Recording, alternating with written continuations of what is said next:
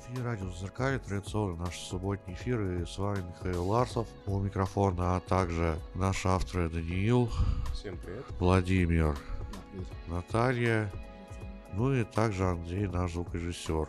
Говорим сегодня о помогающих, даже не профессиях, а помогающих структурах. Точнее говоря, говорим об НКО. Все мы знаем, насколько тяжела эта участь в современном мире в нынешней России. Тем не менее, такие организации действуют и помогают людям разной степени проблемности, тяжести и так далее. У нас сегодня в гостях директор по развитию фонда «Жизненный путь» Вера Шенгелия. Вера, здравствуйте.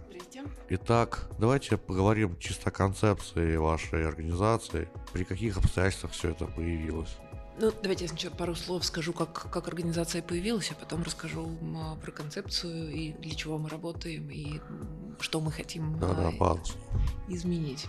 Организация появилась следующим образом. Наверное, кто-то из вас знает, кто-то, может быть, нет, что уже, наверное, лет 30 или даже больше, с 90 наверное, года существует такая организация, которая называется Центр лечебной педагогики «Особое детство», которые в России одними из первых стали помогать семьям, в которых были дети с разными а, ментальными особенностями.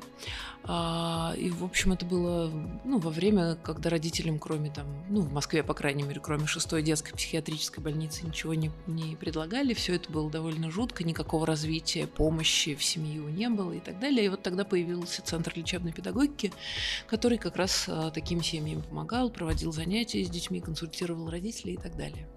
Вот, эта организация довольно долго работала, и потом неминуемо столкнулась с очень понятной проблемой, что дети вырастали, и когда им исполнялось 18 лет, в общем, вся помощь заканчивалась. Они становились взрослыми людьми с разными э, типами, видами особенностей или инвалидности и так далее. И, в общем, э, а, все, что они могли сделать, это или оказаться в психоневрологическом интернате, или остаться дома со своей тогда уже, как правило, оставшейся одной мамой и, в общем, сидеть в четырех стенах. Вот, и тогда была, собственно, учреждена Центром лечебной педагогики э, наша организация «Фонд «Жизненный путь», который, ну, как-то по мере возможностей там помогал взрослым людям. Вот. Но как-то совсем чуть-чуть, потому что сил, конечно, на две организации тогда не хватало. Вот. И, в общем, он так существовал, как юридическое лицо, но, в общем, какой-то такой особенной деятельности не вел.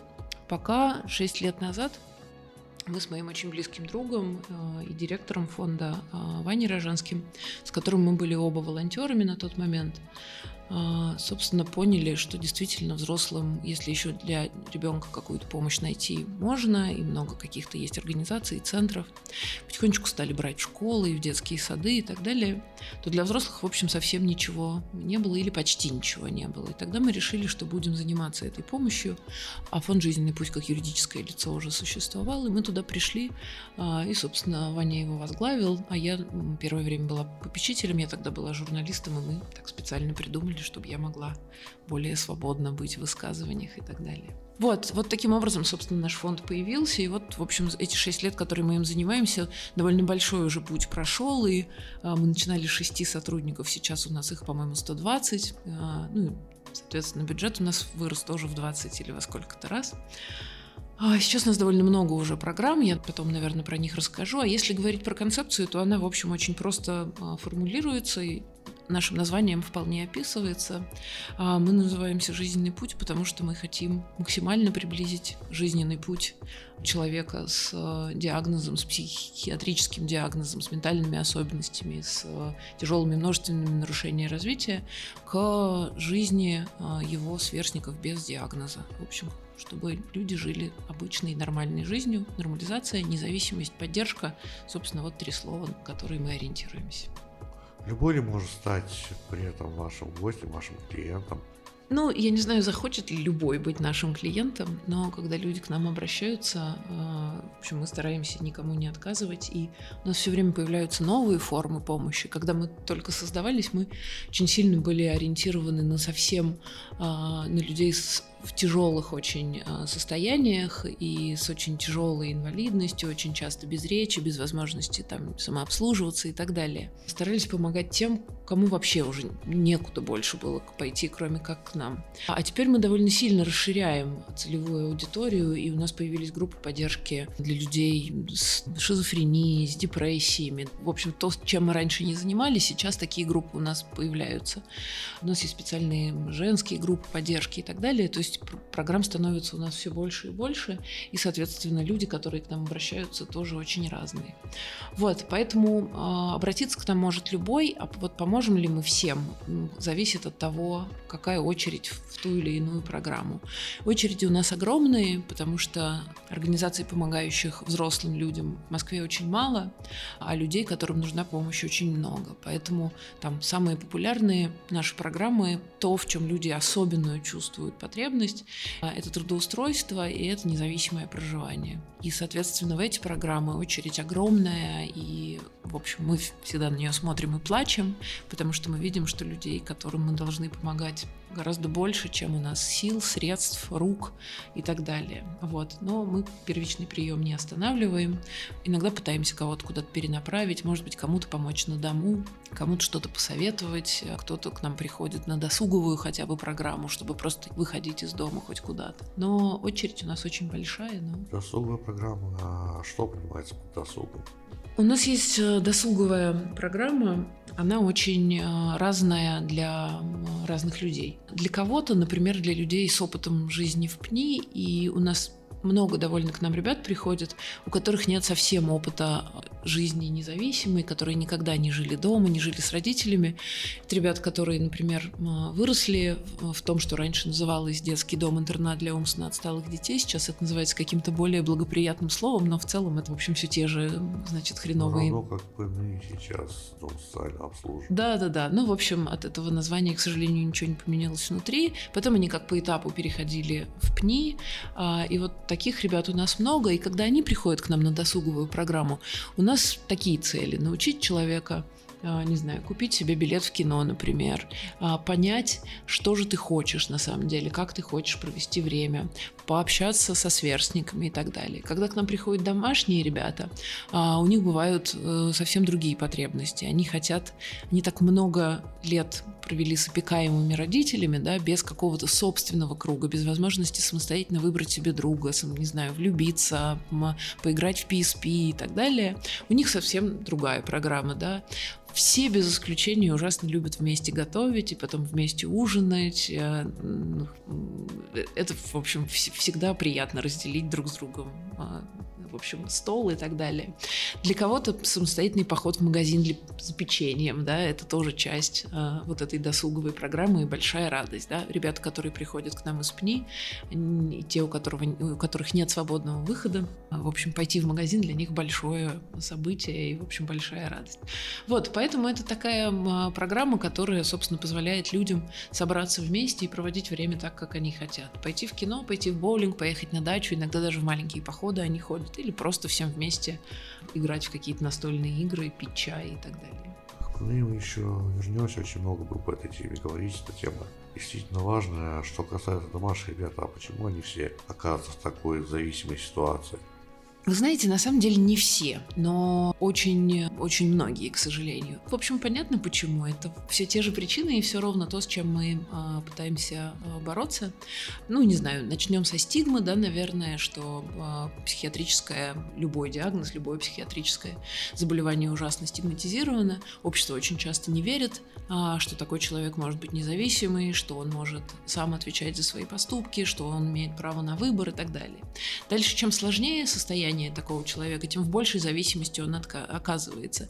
Иногда от врачей, иногда от организации, где он живет, если мы говорим про интернат. Если он живет с родителями, то очень часто а, он в большой а, симбиотической связи со своими родителями. Да? Мы это очень часто видим. Я ни в коем случае не хочу прозвучать как человек, который в чем-то осуждает родителей. Это естественный процесс, очень понятный. Психологи про это много говорят. Да? Если ты, ну, не знаю, 40 лет живешь рядом со своим сыном, а, которому ты каждое утро, например, меняешь покупаешь памперс, да, очень понятно, в какую, в какую спайку, а, в какой спайке вы находитесь. Зависимость. Конечно, в созависимости тебе очень тяжело понять, что это взрослый, отдельный человек со своим правом выбора, со своими какими-то устремлениями и так далее.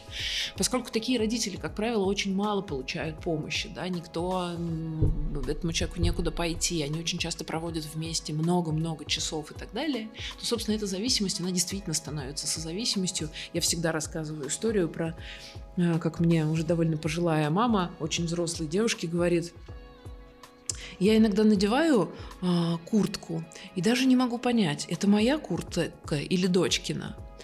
И да, это очень понятно. Вот они живут вдвоем. 30 лет, да, в такой мама одевает ее, умывает, заплетает ей косички и так далее. И она уже даже толком не знает, где заканчивается она и начинается ее ребенок, да, где заканчивается ее одежда и начинается одежда э, ее дочери. Мне кажется, это очень показательная история. Это такой очень плотный комок, который э, в нем тяжело всем, и ребенку, и родителю, да, потому что ты, ну, невозможно жить своей жизнью, когда э, вы, вы все время вдвоем. Вот, я в этом смысле э, Поэтому, наверное, и стала во многом этим заниматься, потому что это вот то, что меня ужасно задевает, когда я смотрю на такие семьи. Мне всегда хочется спросить, блин, ребята, где все вообще? Вот где все? Почему так получилось, что эти люди так одиноки в таком большом городе, да? Где все? Вот, поэтому мы стараемся сделать так, чтобы вот этих всех было побольше, и чтобы помощи в семью, а, чтобы люди чувствовали, что они не одни с какой степенью тяжести вот вы говорите о таких людях, и я пытаюсь понять, что это действительно очень тяжелое состояние, в котором нет выбора у человека, если нет каких-то организаций. Или иногда добавляется именно история про гиперопеку родителей, когда, может быть, человек и мог бы больше, но из-за вот этой связи, которая тоже мешает ему как-то развиваться. Это еще не только связь, это еще отсутствие сил. Это поэтому вещи очень взаимосвязаны. Я ровно про это и говорю, что когда помощи мало, что происходит? Давайте какую-нибудь бытовую ситуацию посмотрим. Например, ты мама, которая одна живет 20 лет со своим сыном, в как в тяжелым или не тяжелым, да, но с каким-то очень сильно осложняющим его жизнь диагнозом. А, что происходит утром, например? Ты очень устала, ты живешь так последние 20 лет, тебе никто не помогает, твоя рутина просто чудовищна, у вас наверняка не хватает денег и так далее. Ты встаешь утром, и по-хорошему тебе бы спросить, Сережа, что бы ты хотел, голубую майку или желтую, да, потому что вообще-то это важно, это взрослый молодой человек, который должен выбрать себе одежду. Но, блин, ты делаешь это каждое утро 20 последних лет, ты устала, поэтому ты просто берешь синюю майку и надеваешь на него. Вот, поэтому можно ли говорить, что это гиперопека? Наверное, можно можно, но это не какая-то умышленная гиперопека, да, и это, это гиперопека, в которой человек оказался ровно потому, что он один, и у него нет сил.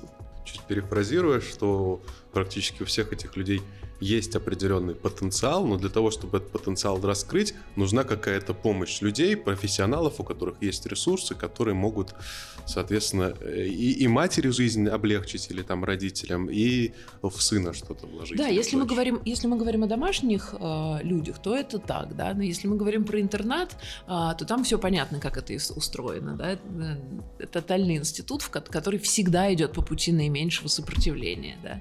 У тебя есть 60 мужиков закрытых на этаже, да, что ты будешь каждого спрашивать, какой он хочет одеколон? Нет, конечно, да, ты просто купишь всем, не знаю, шипор, а лучше вообще ничего не купишь, ходить как ходите.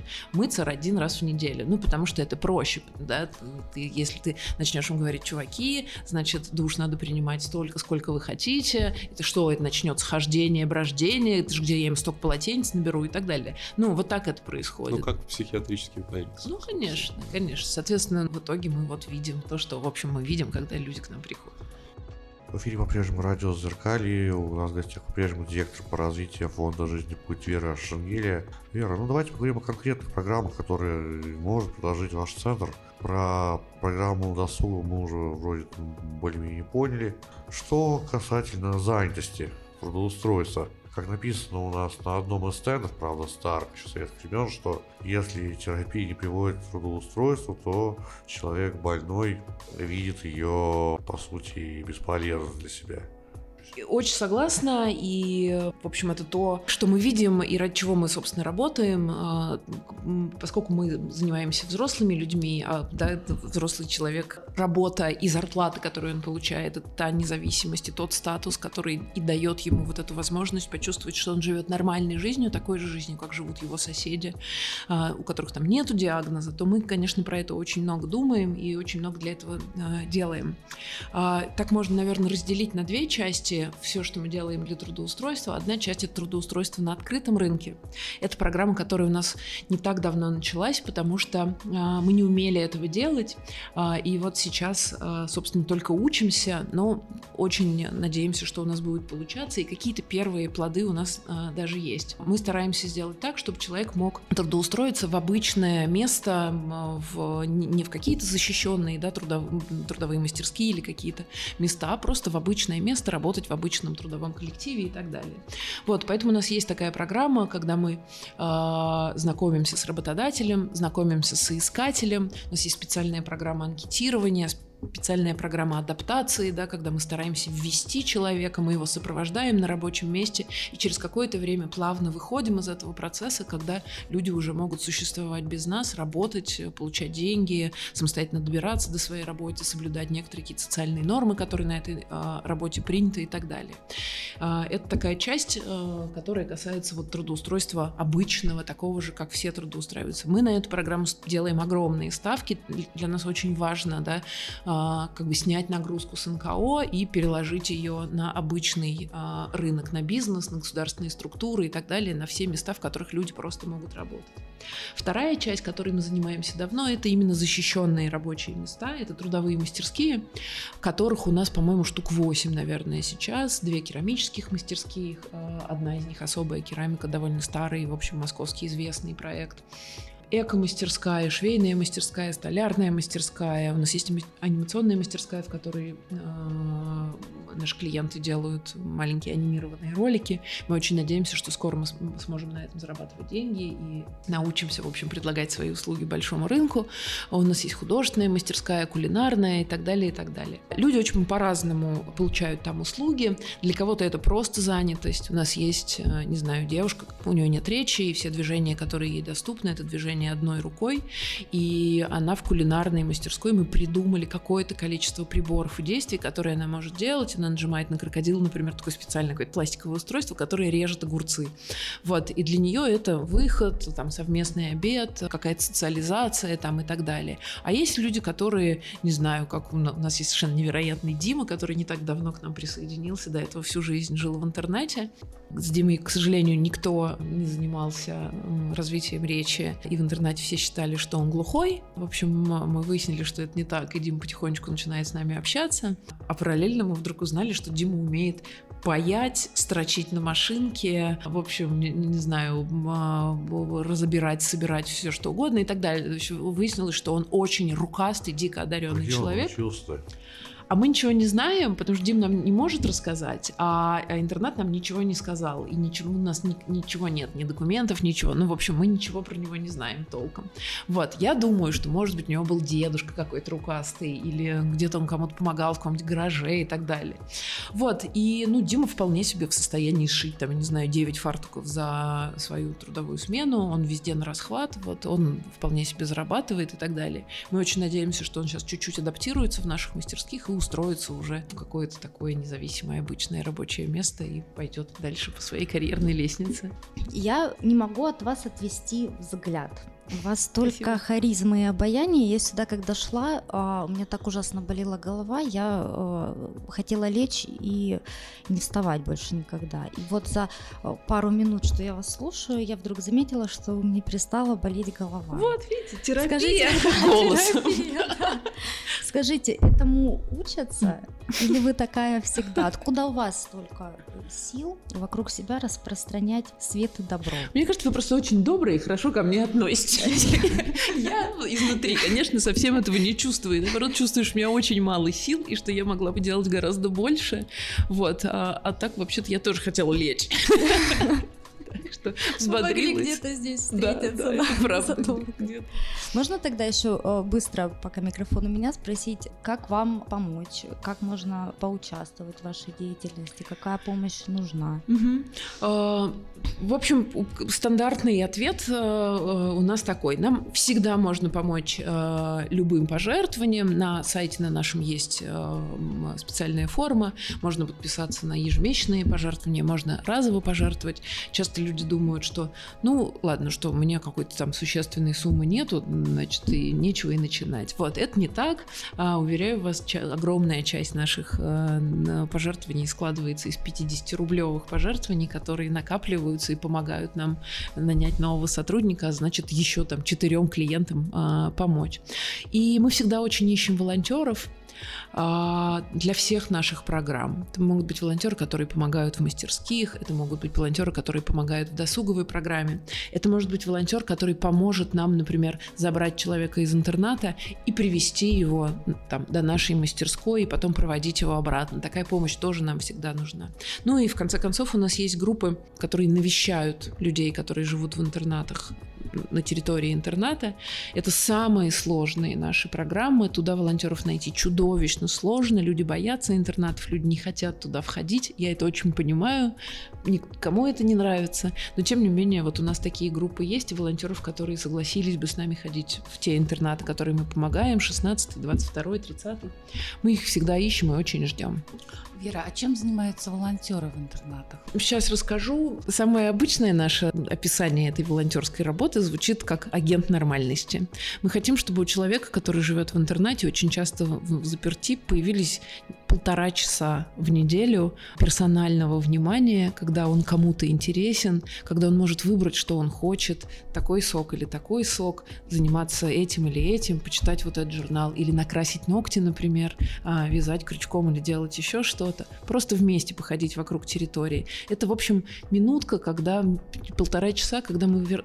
стараемся вернуть человеку его самого, его идентичность. Да? В интернете очень часто нет, это зря я это говорю. Всегда а, у человека нету этой агентности, да. Интернат такое место, которое специально устроен таким образом, чтобы лишить человека его самого. Есть такой термин у социологов, которые описывают интернаты как, как тотальные институты. Оно чудовищно звучит, называется умерщвление я.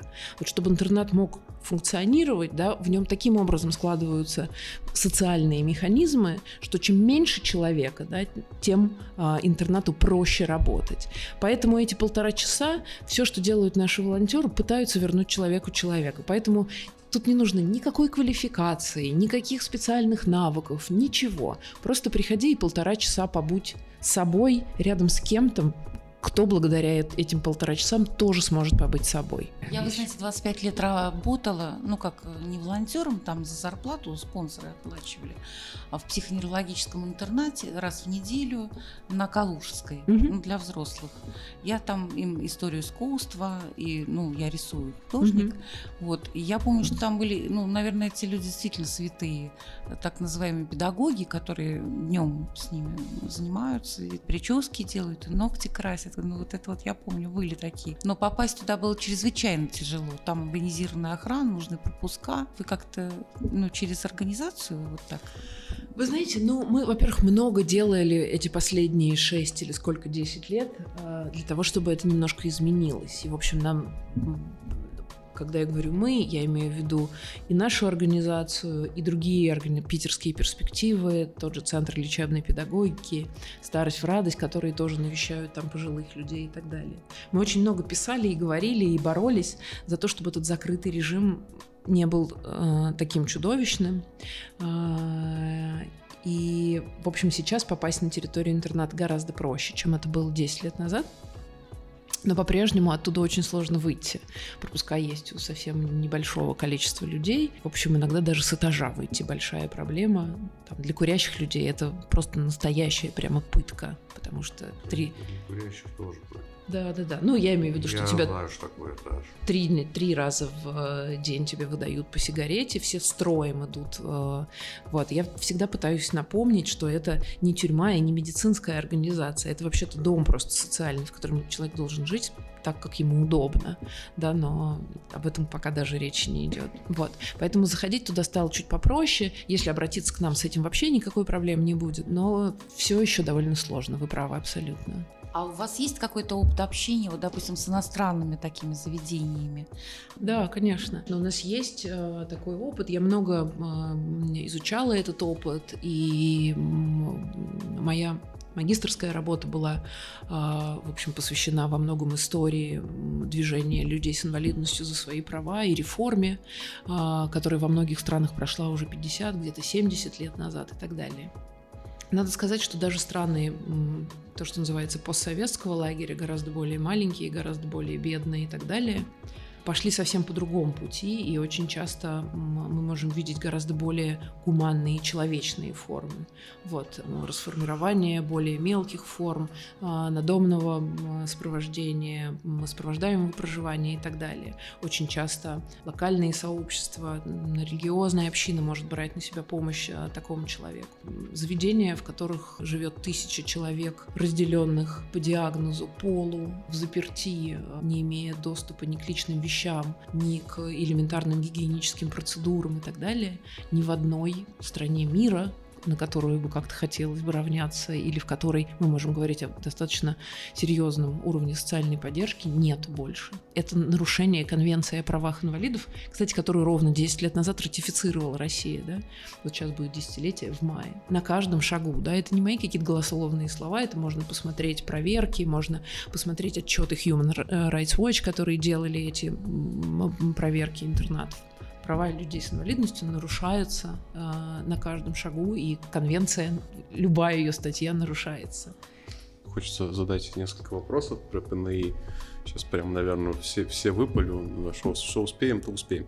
Первый вопрос. Вы сказали, что за эти годы, что 10 лет назад все было гораздо хуже, но что сейчас что-то поддается благодаря большому напору, нажиму. Даже если поддается, как относятся вот эти все представители интернатов к тому, что вы делаете, к тому, что вы приходите, пытаетесь возвратить им я, они там, не дай бог, начнут этим пользоваться, когда вас, вас не будет, там сок выбирать вообще нарушаете, скажем так, их установленный порядок. То есть первое, как они к этому относятся.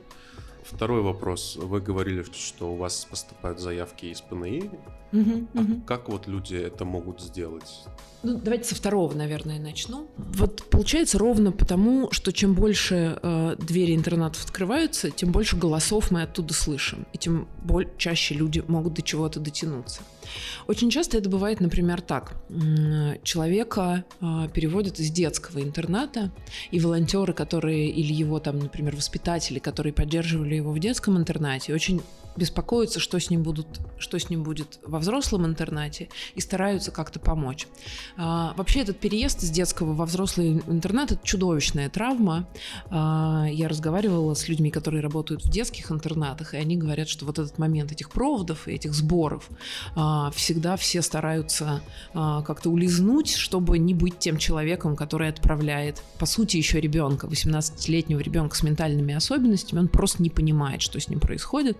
У меня нету статистики какой-то там российской, сколько количество людей просто не переживают в конкретном смысле этого слова, этого переезда, но мы а, видели это там на какой-то группе, например, которые перспективы питерские опекали, да, у них была группа из 20 человек, детей в Павловском детском а, интернате, которые переехали а, во взрослый. Их э, из э, 23 в живых осталось в результате этого переезда. Ну, то есть это такое это потрясение, да, и э, в детском интернате там чуть больше жалости, чуть больше персонала и так далее. Если ты, например, сам не можешь есть, а, то про тебя не забудут, а во взрослом пне это очень часто случается, ну и так далее, и так далее. Это морально им тяжело, и поэтому столько людей умерло, или это и физически про них забывали? А, Ну, там много, на самом деле, разных причин. Это же очень взаимосвязано. да, человек в такой моральной катастрофе, например, перестает есть, да, и, и умирает от истощения буквально. Не потому, что его не, квар- не кормили, ему не предлагали еду, а потому что его просто не смогли как бы спасти. А, ребят с синдромом Дауна очень много, которые просто не понимают, что с ними происходит, где они оказались, да, почему вдруг ничего нельзя, почему вокруг одни мужчины, почему нужно сидеть с утра до ночи на стуле в коридоре и так далее. В общем, это сложная штука. И когда волонтеры начинают туда ходить, образовываются привязанности, да, и, и это очень часто оказывается спасением для людей, которые живут в интернате. Кто-то нам звонит и говорит, слушайте, вот я там навещаю парня, а не можете его там э, забирать там тоже по субботам, а не можете там еще что-то. А, у нас так вышли несколько людей, потому что м- вот, вот прямо сейчас у нас случилась ситуация, когда мира чуть не умерли все от счастья. Мы ходим по субботам а, в 22-й интернат. По субботам мы часто забираем ребят в наши мастерские. Но пока была пандемия, этого нельзя было делать, поэтому мы ходили внутрь. А, и мы занимаемся, как правило, там с ребятами, которые потяжелее. Вдруг нам прибился парень, просто в субботу стал приходить к нам туда, в этот актовый зал, и что-то там то постоит, то посидит сначала. Потом мы с ним познакомились. Оказалось, что он там классный рэп сочиняет, ну, там, хочет работать. В общем, у него куча там каких-то всяких идей и так далее. Очень мы с ним как-то подружились. А вот. Однажды случайно столкнулись с его братом. Брат говорит, я вообще ужасно так его люблю, вот все время приезжаю, очень нем забочусь, но мы не, как бы не, не знаю, что делать. У него даже квартира есть. Но он не может в ней один жить, потому что вот уже не там много лет назад была история, когда он ее там как-то его чуть не обманули, этой квартиры он чуть не лишился, а я, говорит, ну что, я, я мне должен работать там, я не могу круглосуточно с ним находиться. И мы говорим, слушайте, да он такой парень классный, ему поддержки надо минимально, давай мы заберем, давай мы будем в его же квартире его поддерживать. И он ужасно насторожился, этот брат. Сказал, мне надо подумать, какие-то вы мутные, а, а чё, а, чё, а чё вдруг в жизни никто не помогал, а вы такие добренькие, наверное, вы какие-то аферисты. Ну так, он, может, открыто не говорил, но было видно, что он нас смотрит как на полоумных.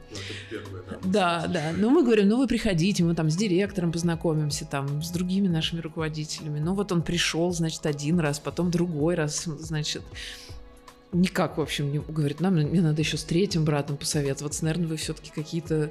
В общем, короче, советовался, советовался, а мы все ходим и ходим, ходим и ходим, ходим и ходим. Потом этого парня взяли там в летний выезд с нами там в лагерь. Ну, он видит, что мы никуда не деваемся, ничего вроде нет, не обогатились пока никак. И мы говорим, ну, если вы так переживаете, давайте мы его на тренировочную квартиру сначала заберем, он немножко поживет, а вы посмотрите, как это. Ну, в общем, короче, чтобы это долго вас не мучить. В общем, на прошлой неделе расторг он договор с интернатом и живет теперь как обычный парень, едет в мастерскую на мастерскую, невероятно ответственно относится к своей работе, а, очень поддерживает других ребят, которые пока вместе с ним живут. И пока мы делаем ремонт в его квартире, в общем, вот он вот так живет. Сам ездит на метро, сам ходит в магазин, готовит, в общем, как обычный человек. В эфире по-прежнему радио Зеркали. С нами директор по развитию фонда «Жизненный путь» Вера Шенгели. Очень интересную мы тему открыли по поводу ПНИ, которая мне чрезвычайно близка, потому что я сам достаточно долго был волонтером в ПНИ. Сейчас я немного помогаю некоторым людям, которые там живут. В какой интернат вы ходите, Миша? 30 интернат. Возможно, у нас с вами есть немало общих знакомых. Да, как минимум, наверное, бывший директор э, интернета Алексей Мишин, может, вы такого помните, который был уволен, собственно, после моего текста и расследования. Да, есть такой, точнее, был такой. Был такой. Ну вот, нашли общего знакомого самую, что ни на есть, приложила руку и всю жизнь мечтала это сделать. Да, это был, в общем, довольно шумный текст, а, ну, в нашей сфере, и тут моя заслуга небольшая, а в основном это заслуга невероятного, просто восхитительного адвоката Юрия а, Ершова, который много лет помогает а, людям, живущим в ПНИ, и многих, в общем, журналистов, Рост Цветковой, Ольги Алиновой, которые тоже много лет писали про это, и правовой службы Центра лечебной педагогики. В общем, нас было много, а, но мне повезло написать текст. А, я еще тогда работала журналистом. Это был текст, который вышел на теперь сблокированный а, и признанный иностранным агентом «Медузе». Это было расследование. Мне в руки попали документы, благодаря которым мне удалось доказать, что тогдашний директор 30-го интерната переписал две квартиры своих жителей на свою помощницу и дочку своей помощницы другой.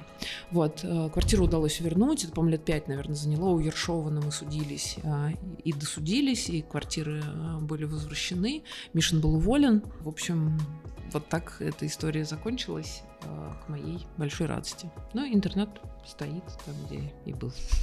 Да, дом социального развития, так называемый. Что вообще надо помнить тем, кто взялся помогать интернатским людям?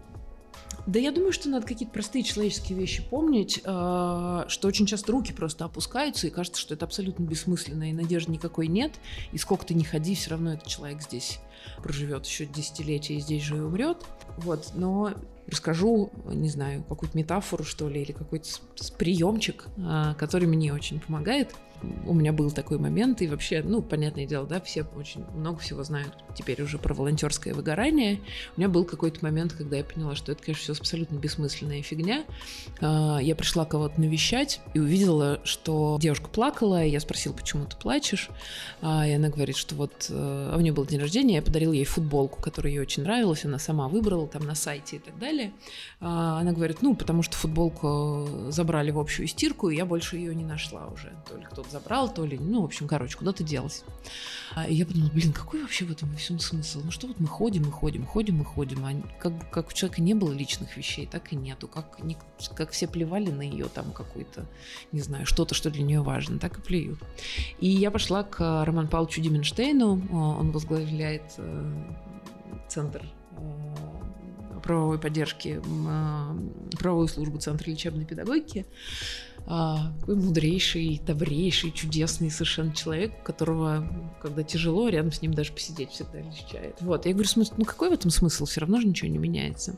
Он говорит, ну давай представим с тобой такую ситуацию. Представь, что ты живешь в концлагере, а, и твой каждый день похож на следующий. Тебе очень тяжело физически, очень тяжело морально.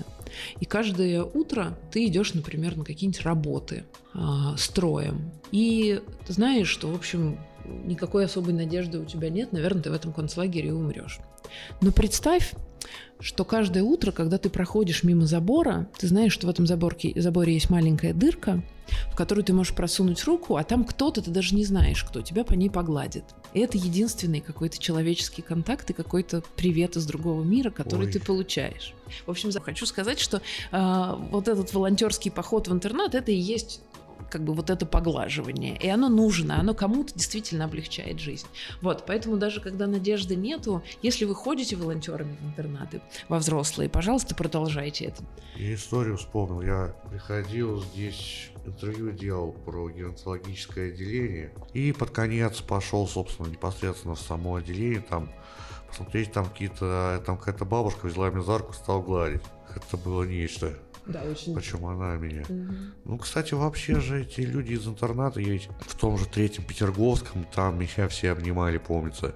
Ну, конечно. Они нуждаются хотя бы в таком. Да не они, а, Миш, мы. Мы нуждаемся. Все нуждаются. Но нет человека, который не нуждается в человеческом тепле, внимании, контакте, социализации и так далее. А Делать. еще я от тебя хочу добавить, что если вы ходите особенно к конкретному человеку, то меньше возможности того, что у него там чего-то отберут, Абсолютно. его куда-то затуркают, его куда-то там в какое-нибудь страшное место переправят, потому что народ там тоже соображает, что у человека есть друзья на воле, эти друзья могут вступиться. Да, вот да. просто. По крайней мере, это кто-то заметит, да, вот это какое-то нарушение прав, его кто-то заметит. Это тоже очень важно.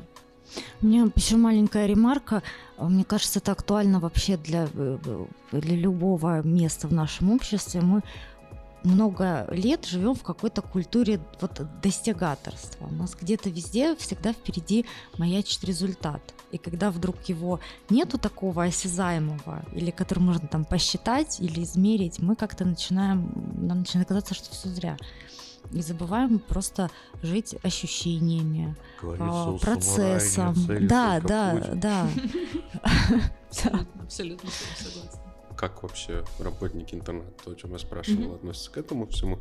А второе, на что больше хочется получить ответ, я насколько вот слышал от разных людей, что есть ПНИ, которые вы говорите, что туда ты попал, ну и все, как бы до свидания, что там очень тяжело, очень плохо и какие-то условия абсолютно нереальны. Но насколько я слышал, может я ошибаюсь, что есть какое-то количество ПНИ, где в принципе адекватно, где в принципе может даже ну, лучше, чем во многих там психиатрических отделениях и где действительно все это нормально устроено.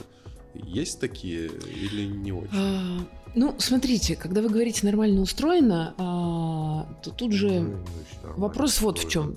Как бы что считать нормальным, да?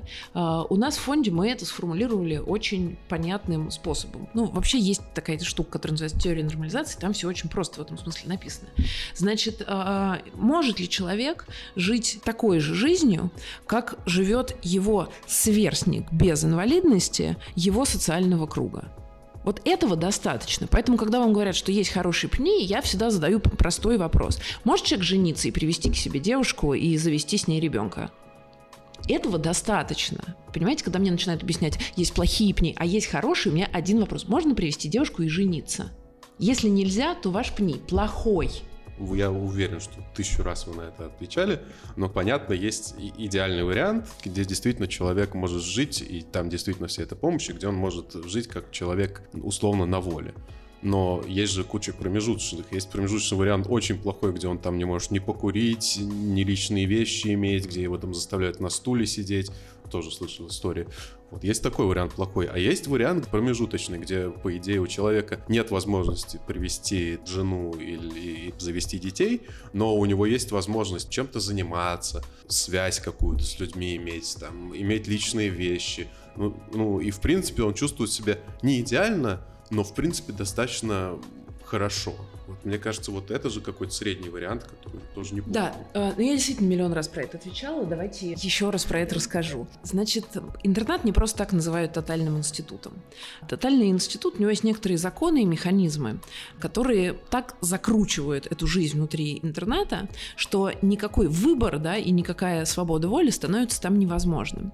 А, Если интернат устроен так, как вы рассказываете, он перестанет быть интернатом, он развалится. Поэтому это невозможно. Если у человека есть личные вещи, выбор, возможность выходить и так далее, интернат перестанет существовать. Да? Он просто раскроется, он превратится в обычный многоквартирный дом.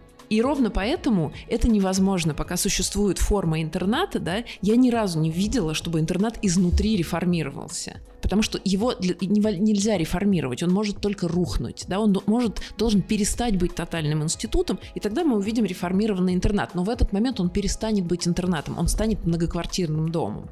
Вот говоря, кстати, о многоквартирном доме. Очень же многие сотрудники интерната начнут говорить, что всех отпустить, так они все погибнут, они все под машину попадут, их всех пообманывают в магазинах, всякое такое.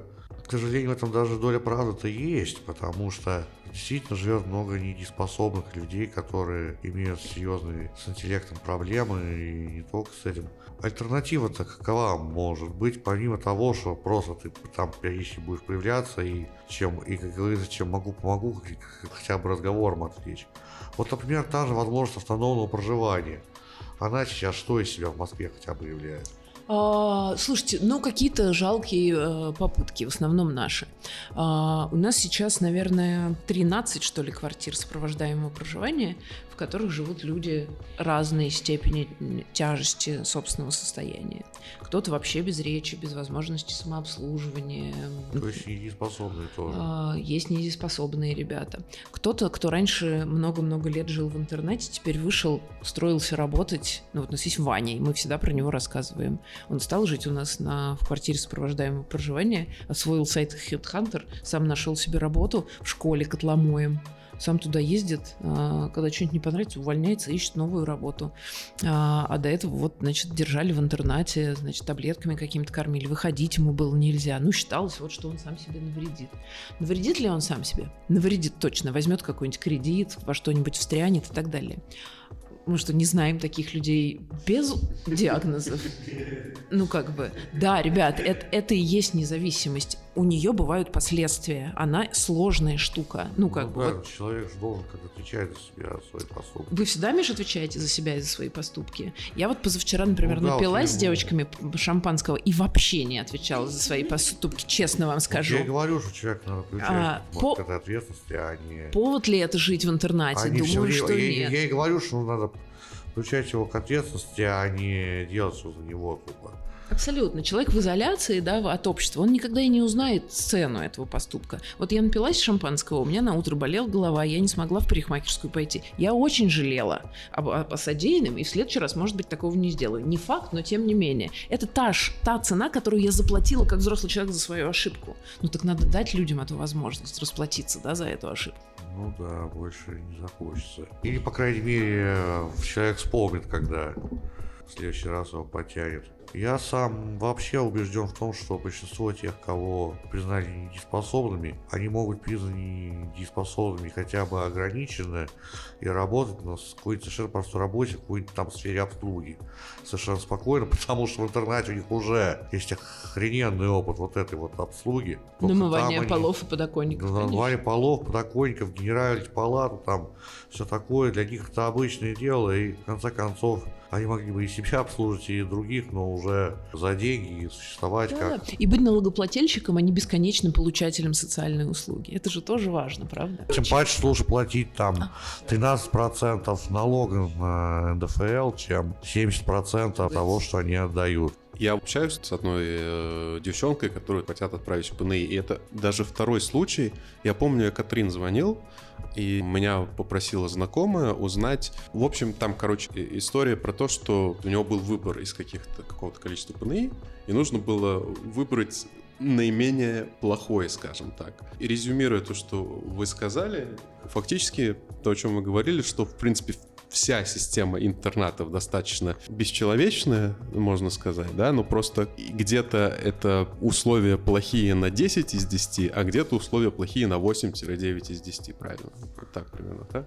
Ну да, такое, наверное, тоже может быть. Ну, то есть где-то там, не знаю, бьют, а где-то хотя бы, не знаю, там как-то посвободнее или э, поспокойнее. Ну, да, я думаю, что когда речь идет о человеке конкретном, который где-то окажется здесь или здесь, то, конечно, эта разница есть. Вот история а, там с моим большим другом Колей Шипиловым, да, с которым там уже 8 лет знакомы, и с которым я прошла весь путь до возвращения дееспособности и получения квартиры. С ним классическая случилась история, тоже одну из них я вам уже рассказывала рассказывал, да, Дань? Это классика. А, да, да, да. У него да. умерла мама, и все. И вот и тут же его соседи прямо лишили дееспособности, отправили в интернат парня, который был первокурсник политологии МГУ, на секундочку.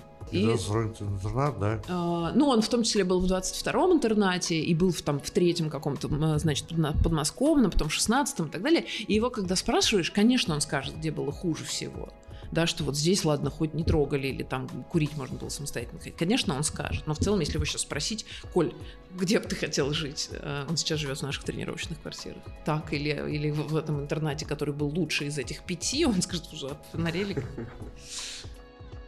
В эфире по-прежнему радио «Зеркалье».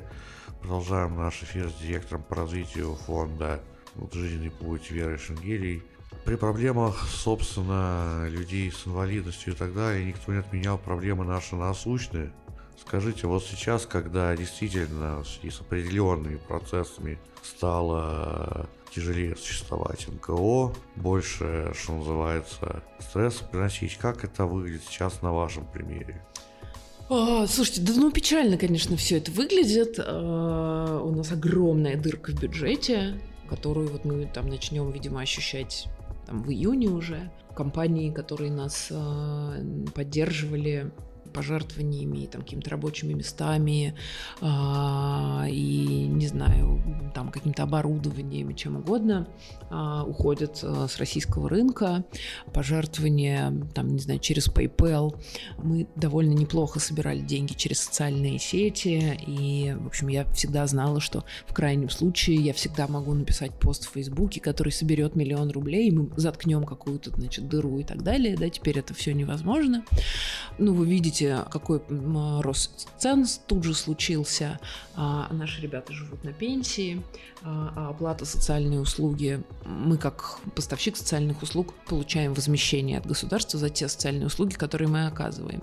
Оплата социальной услуги не увеличилась, никуда не выросла, это все те же какие-то совсем жалкие, в общем, копейки и так далее. Поэтому жить становится все тяжелее и тяжелее. Наши сотрудники и так никогда не были высокооплачиваемыми, да, и, в общем, теперь они просто с каждым днем становятся беднее, и наши ребята становятся беднее, а, и мы очень боимся, что нам придется очень сильно урезаться. Сейчас мы пока сократили все развитие, все, все те наши планы, про которые мы думали, что мы будем расти, заводить новые программы, помогать еще больше, большему количеству людей, они уже все отменены. И то, о чем мы сейчас думаем, это как не сократить тот объем поддержки, который уже сейчас есть, да, как не отказать никому, кто с нами уже работает. Очередь становится все больше и больше, мы все меньше и меньше можем предложить что-то людям, которые к нам вот только приходят, новичкам, а, ну, как, как, как правило, да, мы просто записываем в этот огромный лист ожидания в надежде, что там, не знаю, в мастерской освободится место или а, еще что-нибудь там, в общем, прекрасное произойдет. Поэтому, в общем,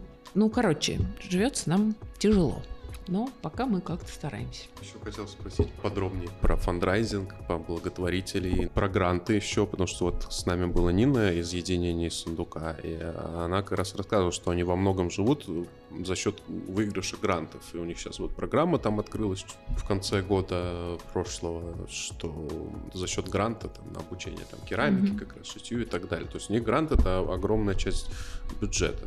Вот за счет у вас, за счет чего у вас получается фандрайзинг? А, Слушайте, у нас тоже э, это большая часть бюджета, но мы все эти шесть лет делали все, чтобы диверсифицировать наши доходы, да, чтобы вот ровно не сидеть на этой грантовой игле а и учиться разным и новым э, видам фандрайзинга, частным маленьким пожертвованием, большим донорским, корпоративным пожертвованием, независимым фондом и так далее, и так далее. Мы, в общем, большую, на самом деле, работу проделали, чтобы научиться наши деньги находить из разных источников, да, чтобы это не был всегда а, там а, одна какая-то грантовая программа.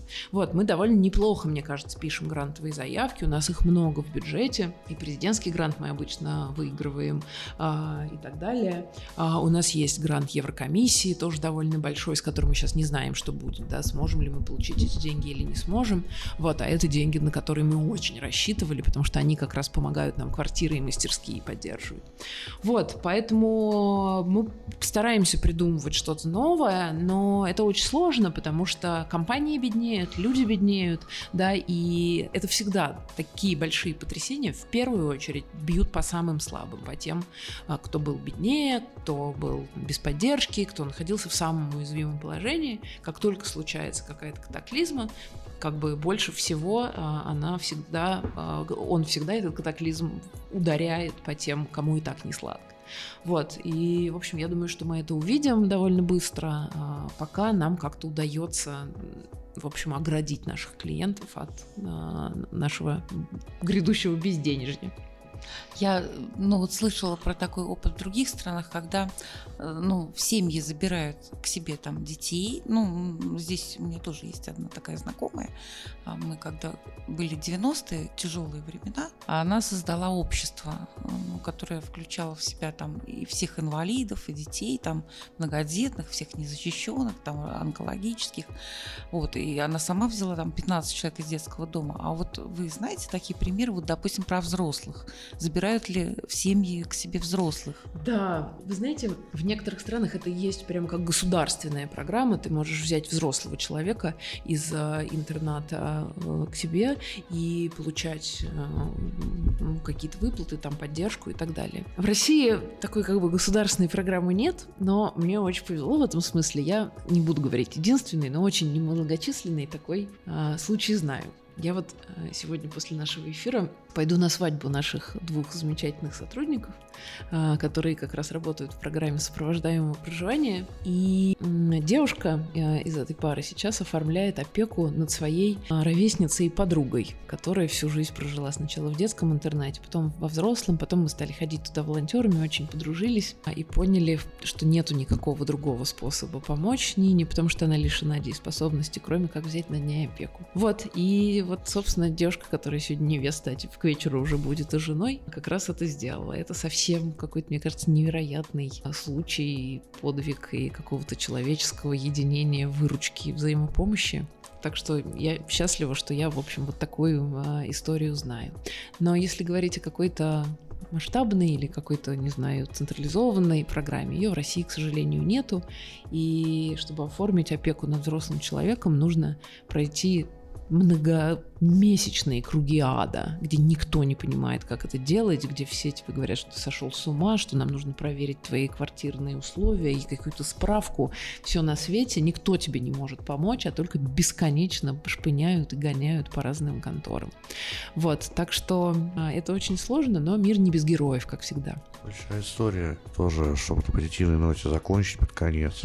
Девушка из интерната, по-моему, женщина, скорее даже из интерната, работала на какой-то какой такой же помогающей компании, тоже какую-то керамику изготавливала. И была там некая женщина, которая то ли коллега, то ли просто там соседка по этажу, соседка по офису. В итоге, поскольку девушка ограниченно дееспособная, эта женщина над ней подписала попечительство. Понятно, что попечительство, а не опеку. Опека это сложнее, конечно. Но в плане попечительства, то есть, что она будет отслеживать этой девушке крупные сделки, кредиты и будет контролировать социальные выплаты. Насколько я помню, это, собственно, все, что требуется. И да, теперь человек действительно живет, что называется, на свободе. Таких случаев становится все больше, и хочется верить в то, что это далеко не конец, что несмотря на все эти там тяжелые перипетии, через которые наша страна и социальная служба сейчас проходит, в целом к чему-то это рано или поздно такому глобальному да, приведет. Я благодарю вас, Вера, за участие в нашем эфире. Большое спасибо, У нас что позвали. была директор по развитию фонда «Жизнь путь» Вера Шенгели. Меня зовут Михаил Ларцев. Также мне сегодня помогали мои коллеги Даниил, Всем пока, спасибо, что пришли. Наталья, Спасибо. Елена. Всем пока.